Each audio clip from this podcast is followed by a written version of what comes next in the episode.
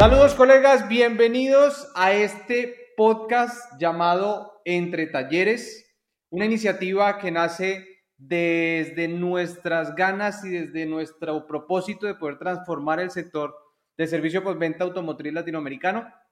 Estamos con Alejandro Castelán de México. Es un placer, Alejandro, tenerte aquí. ¿Cómo estás? Juan Camilo, muy bien, muchas gracias. Este, eh, pues aquí gustoso de poder platicar contigo de este proyecto que hemos venido conversando. Bueno, tú ya, ya estás muy avanzado y gustoso, gustoso de, poder eh, arrancar, de poder iniciar y, pues eh, vamos a ver cómo podemos ayudar a nuestros amigos, colegas en todo este tema que es bastante engorroso.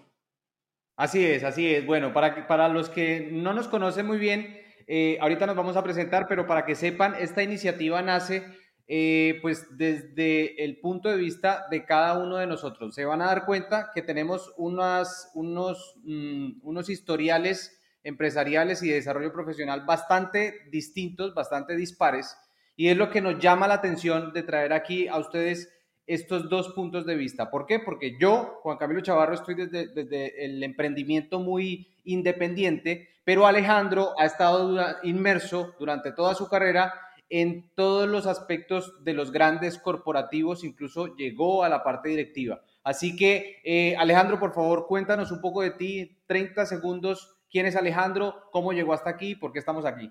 Muy bien, Juan Camilo, muchas gracias. Este, sí, como tú bien lo comentas, eh, bueno, eh, mi nombre, bueno, mi nombre corto, completo, es Alejandro Castelán.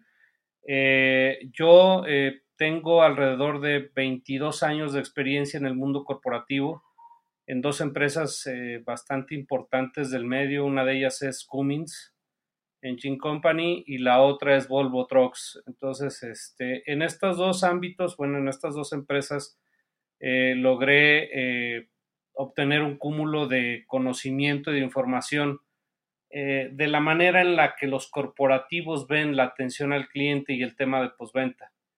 Eh, esto me parece, a mi desde mi punto de vista, creo que es muy importante poder tener esa visión y poder acercar esas estrategias, esas visiones, esos, esos procesos que esas grandes empresas tienen para mantener a sus clientes satisfechos, poderlas tropicalizar a, un punto en el que nuestros, nuestros negocios particulares pudieran acceder y pudiera generar un valor agregado tanto para ellos como dueños de negocio como para sus clientes, ¿no? Ojalá y, y, logremos ese objetivo. Y bueno, creo que más resumido no puede ser. Hay una lista bastante larga de, de cosas que he hecho, pero bueno, creo que con la plática podemos irlas desmenuzando en los temas en los que puedan ser útiles, ¿no?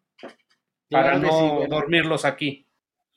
claro, muchas gracias Alejandro. Y para los que no me conocen a mí, Juan Camilo Chavarro, yo soy especialista en gerencia y desarrollo de empresas de servicio automotriz. Eh, para que tengan la idea, tanto Alejandro eh, como yo tenemos talleres mecánicos, Alejandro en México, yo en Colombia, yo he estado en Colombia y Venezuela, y yo siempre he estado desde la, la parte del postventa independiente con emprendimientos propios y ayudando a empresas independientes. Entonces no he estado inmerso como tal en los grandes corporativos, pero sí creo, al igual que Alejandro, que eh, exponiendo a ustedes estos dos puntos de vista, tanto la parte independiente, el desarrollo de las pequeñas y medianas empresas, como lo que están haciendo los grandes corporativos, podemos llegar a generar un aporte y un valor agregado muy importante para todo el sector, que pues para que lo sepan, desde nuestro pensamiento, lo que pretendemos es transformar el sector de servicio postventa automotriz. Bueno, sin más preámbulos, eh, esto es Entre Talleres y el día de hoy vamos a conversar sobre algo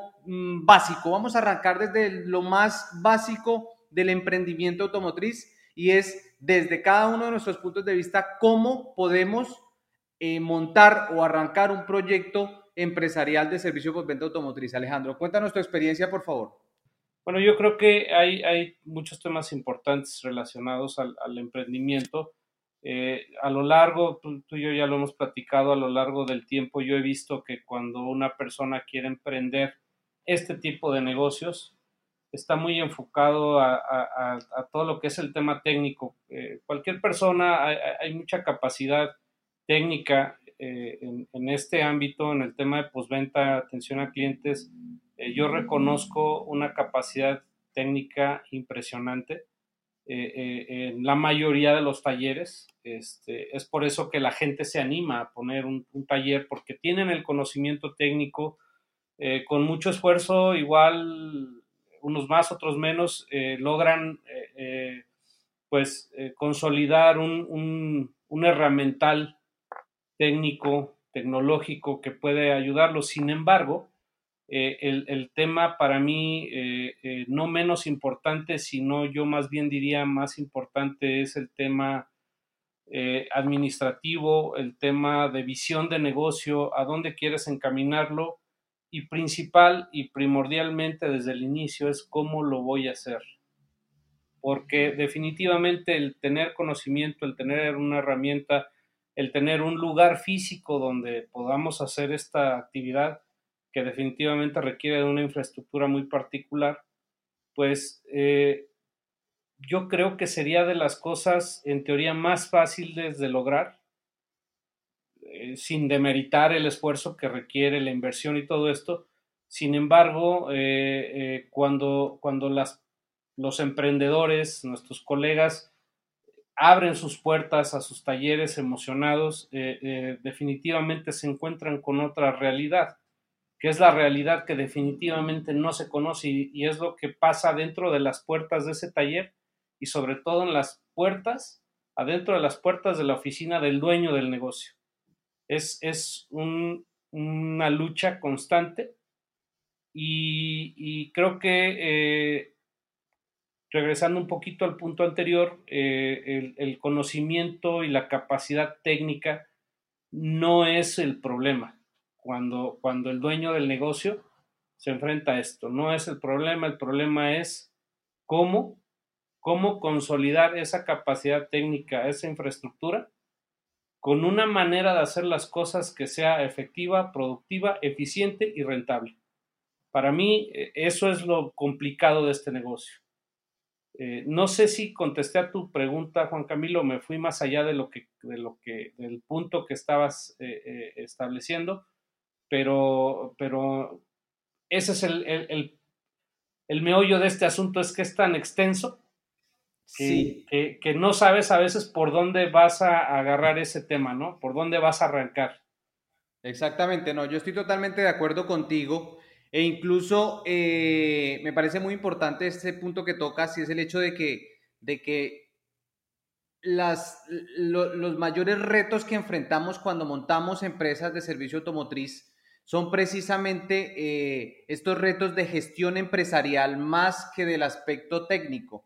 De hecho, eh, nosotros en Colombia estamos dictando una conferencia de la mano de las cámaras de comercio y siempre doy una cifra que es espeluznante y es que más del 85% de los talleres mecánicos se quiebran en los primeros cinco años, pero adicionalmente lo que nadie sabe es que los talleres más exitosos suelen ser aquellos talleres en los que los dueños no son mecánicos, en los que los dueños tienen algún tipo de educación empresarial o en los que los dueños tienden a ser... Eh, tener algún desarrollo profesional en el ámbito empresarial más que en el aspecto técnico. ¿Qué nos demuestra esto? Que el aspecto técnico puede ser cubierto siempre a través de la contratación, y eso no es secreto para nadie, pero el aspecto directivo de gestión empresarial, de planificación estratégica, es algo que compete directamente al emprendedor y es algo sumamente importante eh, de lograr. Entonces, me parece que es algo muy, muy importante, Alejandro. Ahora, Sí, cuéntame.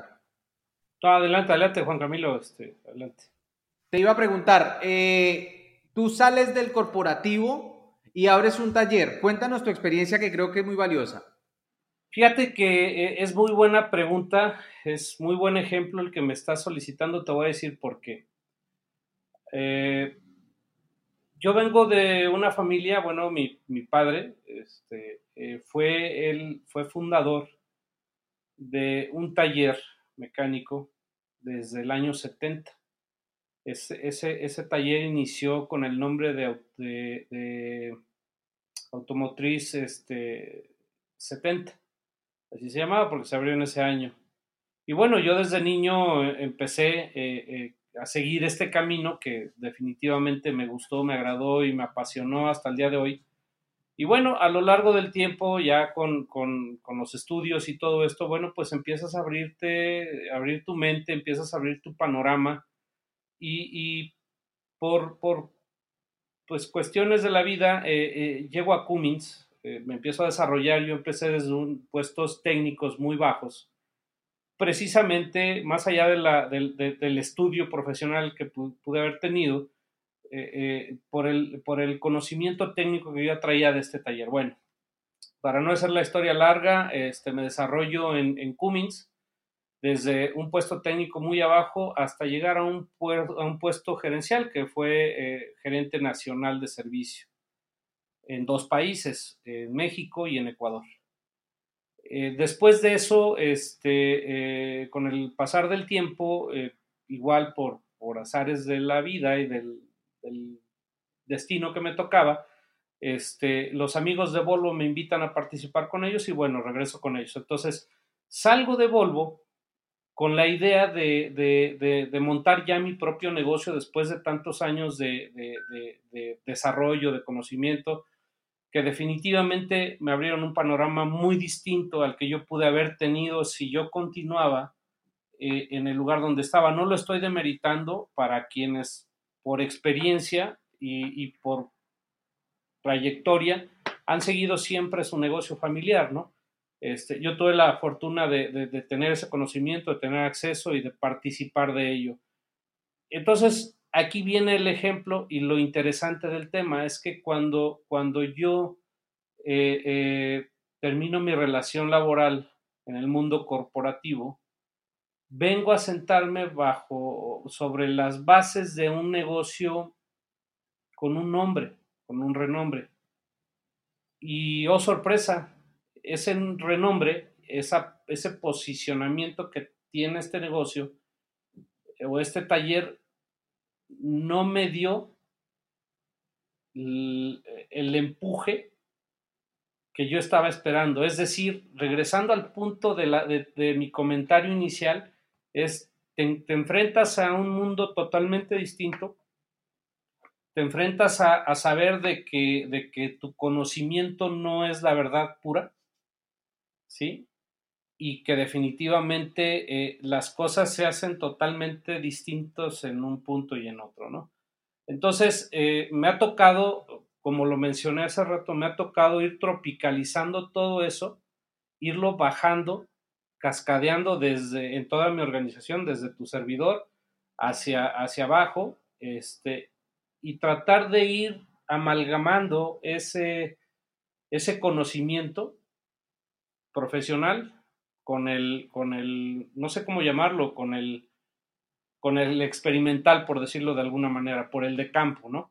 Entonces, eh, pues ha sido un proceso difícil, pero creo que va dejando sus frutos porque hay diferencias, eh, sí se notan diferencias entre, entre, entre cómo se hacen las cosas de un modo y cómo se hacen del otro. Pero ha sido difícil, ha sido bastante difícil, eh, más no imposible. Y yo creo que en el momento en que esto se pueda consolidar perfectamente bien, yo creo que va a ser una fórmula exitosa y ganadora. Que yo estoy, gustoso y estaría gustoso de poderla compartir, ¿no? Eh, como lo estamos haciendo en este momento. Excelente, excelente experiencia, sí. Fíjate que tú vienes del, desde arriba y has venido adaptando todo este conocimiento que has adquirido a, tu, a tu empresa propia, a tu emprendimiento. Y yo, por el contrario, vengo desde abajo, sin ningún tipo de conocimiento, y lo que fui fue a través del aprendizaje validado, a través de, la experiencia de contacto directo con el cliente, ir desarrollando este esquema del evento del proceso de servicio postventa eh, automotriz. De hecho, eh, para contarles un poco, yo abro el taller automotriz, yo inicio en el sector automotriz en el sector comercial de autopartes y me aboco a arrancar con el proyecto de taller automotriz porque me doy cuenta siempre que existe una problemática muy seria a nivel técnico y a nivel de garantías de las piezas. Por eso yo digo, ya va, yo, empecé diciendo, voy a estudiar mecánica para poder prestar una buena logística inversa en mi empresa, que era de comercialización de autopartes en la ciudad de Caracas, eh, y lo que pretendía era poder ser, tener un, buen proceso de logística inversa y de garantías. Pero cuando llego allá me doy cuenta que, que cuando yo tengo el conocimiento técnico eh, en mi empresa, las garantías se me disminuyen abismalmente porque lo que existe principalmente es un desconocimiento técnico muchas veces de los, del personal que ejecuta las labores y entonces muchas veces llega, mira que este sensor de oxígeno no sirve, que esta válvula IAC no, no, no es la del carro y resulta que sí es, pero hay, hay un problema de, de, de aplicación muchas veces del técnico. Entonces yo digo, vamos a arrancar con el proceso del taller, nosotros arrancamos un taller especializado en Chevrolet y bueno, después decidimos salir de, Venezuela, llegar a Colombia. Y esta historia que ya tú la conoces Alejandro, pero la gente no, eh, yo llego a Colombia, abro, inicio un taller, inicio el taller eh, y cuando decido especializarme en cómo gestionar un taller, en una, hacer algún tipo de maestría, de, especialización en administración de talleres mecánicos, me encuentro con la sorpresa de que no existe, no existía. En Latinoamérica había algo, de hecho en tu país eh, algunas personas tocaban el tema, pero como tal no existía. ¿Qué hice? Lo que hice fue estudiar una especialización en, gerencia empresarial eh, y ir adaptando todos, todos estos conocimientos de gestión empresarial a la práctica de mi taller. Entonces yo creo que tú vienes desde arriba, yo vengo desde abajo, pero vamos llegando a un punto medio en el que estamos todos los dueños de talleres mecánicos dando cabezazos día tras día con las experiencias, con los clientes, con los usuarios. Y finalmente yo creo que lo que marca la diferencia es lo que hacemos en la gestión de nuestro taller desde la parte directiva, es decir, lo que hacemos desde la oficina, porque desde la parte técnica, como veníamos diciendo, pues ya está cubierto. Ahora, Alejandro, cuéntanos un poco de, de cómo te has sentido en ese cambio de tu mundo corporativo al mundo eh, que yo digo, yo llamo desahuciado. ¿Y por qué lo digo?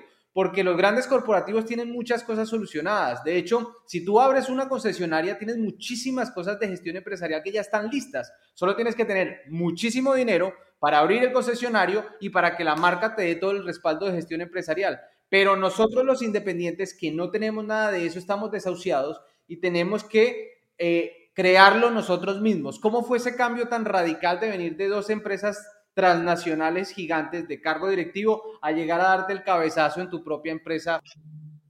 Sí, pues mira, te cuento, yo cuando termino mi relación, eh, voy a tratar de, explicarlo de manera cronológica para darle un sentido eh, que se pueda explicar. Yo salgo del, del mundo corporativo y resulta que me tomo un par de meses sabáticos. Creo que era válido en ese momento. Eh, eh, tiempo que utilicé para, reponer con la familia, que es, muy importante. Y bueno, tratar de establecer las bases de un proyecto que yo ya tenía años eh, trabajando en mi mente. logré hacer algo en el proyecto y, y ¿qué crees que este, bueno, antes de, seguir a ese, al punto que te iba a comentar ahorita, eh, yo en esos meses sabáticos empecé a extrañar mucho el mundo corporativo porque yo venía de aquel, yo traía un tren de vida muy acelerado, este, los clientes, sobre todo con las marcas premium, son sumamente exigentes. Eh, y, todos los clientes, eh, hasta en un, taller particular, digo, cualquier cliente exige sus derechos como como le corresponde y a algunos otros exigen de más, ¿no? Pero ese es, ese es, esa es otra historia. Ese es tema de otro podcast, de otro capítulo. Entonces, este, yo, yo empecé a, hacerme a la idea que iba yo a extrañar mucho ese mundo corporativo, andar en campo, este, ver los procesos, ver, o sea, ver funcionando, corregir, controlar, establecer esos procesos ya conocidos y cuando llego aquí ya a mi negocio y empiezo a establecer, a, tratar de desarrollar el, proyecto que yo ya traía en mente y que yo puse en algún momento en blanco y negro, yo te platiqué un poco del proceso y cómo, cómo fue, este, pues estaba yo muy emocionado y, pero a, la vez nostálgico. Sin embargo, cuando arranco ya de manera formal, pues ¿qué crees que el mundo corporativo, el mundo corporativo se me olvida? O sea, definitivamente eh, eh, ya, no, ya, no, ya no pude pensar más en eso porque eh, lo, que, lo que estaba teniendo acá me estaba arrollando, ¿no? Entonces, este, pues definitivamente no hubo esa oportunidad. Ahora, tú mencionaste, mencionaste algo que, que, que, es un, ¿cómo decirlo?, un paradigma. El hecho de, pensar o el hecho de decir que, que los corporativos, que los, que los concesionarios tienen todo resuelto. Es decir, hay procesos por escrito muy bien definidos hay maneras de hacer las cosas, hay estructuras muy bien definidas, hay puestos muy bien definidos para poder atacar eh, desde lo que es la venta hasta la posventa y la segunda venta y la tercera venta y, hay muchas cosas eh, por escrito. Sin embargo, yo te puedo decir que, eh, bueno, tú mencionaste algo que es, es un sentimiento que los dueños de negocio, sobre todo en este tema, tienen, o tenemos es que estamos muy desamparados por la falta, falta de información. Sin embargo, eh, yo te puedo decir fehacientemente que un, distribuidor o un concesionario sufre de lo mismo. Y te voy a decir por qué, o, o dónde creo yo que radica esa, esa, esa similitud entre ellos y nosotros. Es un tema cultural. Cuando digo cultural es un tema de la gente que hace la organización. Entonces, ahí es donde, donde, donde, donde se puede encontrar una similitud y donde tú puedes decir, oye, pues no es, no es tan, tan distinto el poder desarrollar un negocio nuevo o, una sucursal nueva o poner un taller nuevo propio. Es prácticamente el mismo reto. Sin embargo, bueno, sí, hay, hay diferencias, ya la diferencia se marca cuando hay un presupuesto definido desde el principio, cosa que los emprendedores eh, muchas veces no hacemos, o la mayoría de las veces no hacemos. Oye, ya voy a hacer, voy a poner mi taller, ya tengo mi herramienta, ya tengo lugar, ya tengo conocimiento técnico y tengo por ahí dos, tres amigos que me van a ayudar. Ah, perfecto, abre las puertas. Y a chocar con pared, ¿no? Porque no es así tampoco. Entonces, y luego empiezas a caminar sobre, eh, a patinar sobre mojado y, luego las brasas de carbón y, o sea, es decir, es, es, un relajo por todos lados. Y esa es la diferencia, ahí se marca la diferencia, porque pues una no hay presupuesto, los otros sí tienen presupuesto, eh, eh, los propios empiezan a, a construir sobre su experiencia, y, empiezan a aprender y es una curva de aprendizaje mucho más lento. Y por eso me hace mucho sentido la cifra que tú mencionabas hace rato de que los talleres al 85% cuando abren, eh, el 85% se pierden los primeros cinco años y es una realidad.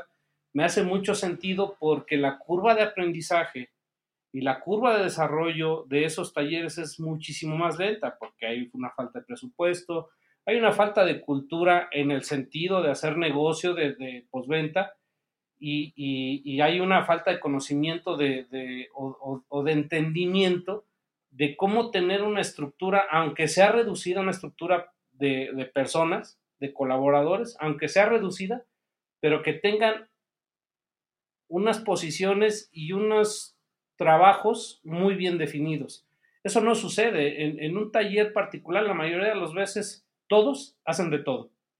Inclusive me pasa a mí, ¿no? Yo a veces tengo que estar metido de cabeza en, una unidad que está dando problemas y luego este, tengo un colaborador que me, oye, este, por favor ayúdame enviando factura. O sea, es un, es, un reto bastante grande, ¿no? Esa es la diferencia, pero el, el, establecer un negocio de posventa nuevo tiene, conlleva los mismos retos, tanto en particular como en, un corporativo, ¿no? O sea, es, o sea, la diferencia es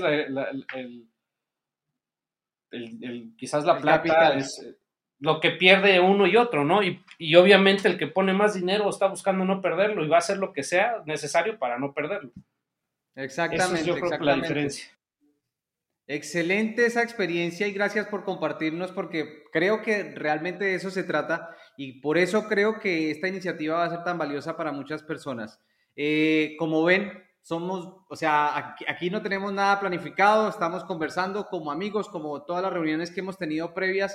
Eh, Alejandro y yo, él está en México, yo estoy en Colombia eh, y fíjense lo importante de comparar estos dos, estos, estas dos visiones entonces, pues ya sabemos lo que nos cuentas, Alejandro, que incluso los concesionarios, los dueños de concesionarios sufren por eso y estoy muy de acuerdo contigo porque ahí entra es el error humano, porque ahí las estructuras empresariales pueden estar muy bien diseñadas, pero si la cultura empresarial, los valores y, y, las personas que conforman la organización no están completamente compenetradas con ello, pues definitivamente los resultados no van a ser los, lo que se esperan, ¿no? Sin embargo, pues obviamente eh, eh, también tiene mucho que ver la inversión que haces para poder ejecutar estos proyectos. Obviamente se necesita mucho más capital para abrir un concesionario que para abrir un taller independiente. Entonces, esto es algo que tiene mucho valor. Eh, no, Alejandro, vamos, dime. Perdón, antes de que se me vaya, creo que es importante mencionarlo. Aquí hay algo muy importante y hay una diferencia primordial. Eh, eh, y eso es lo que, eh, parte de lo que a mí me llamó mucho el interés, el poder hacer este proyecto. Y es, te lo voy a ejemplificar así bien fácil. Estábamos hablando de las diferencias entre lo que es un, corporativo en postventa y un taller particular. Y yo creo que por ahí deberíamos empezar, es cuando, cuando la diferencia estriba, es que cuando un corporativo establece o, hace una inversión nueva en un taller nuevo con, partes, con postventa, con garantías, con todo lo que tú mencionas. Eh, eh, mencionábamos el tema de no perder y ellos tienen objetivos muy particulares. Y la diferencia entre los talleres es que no conocemos el objetivo. Nuestro objetivo primordial o el objetivo primordial de los talleres que, eh, particulares que se abren es abrir sus puertas y dar servicio y atender muchos vehículos. Pero ¿cómo lo vas a hacer, amigo? ¿Cuál es, cuál es tu estrategia y a dónde quieres llegar con eso? ¿Hasta dónde puedes hacerlo? Entonces, esa es, esa es una diferencia bien importante. Sí, claro, es una diferencia clave, estoy totalmente de acuerdo contigo. Y además eh, es algo que es tan vital que nosotros hoy en día lo estamos enseñando, el tema de la planificación estratégica de talleres mecánicos. Y, esto es algo que no aplica solo para talleres mecánicos, esto aplica para cualquier tipo de negocio que quieres hacer.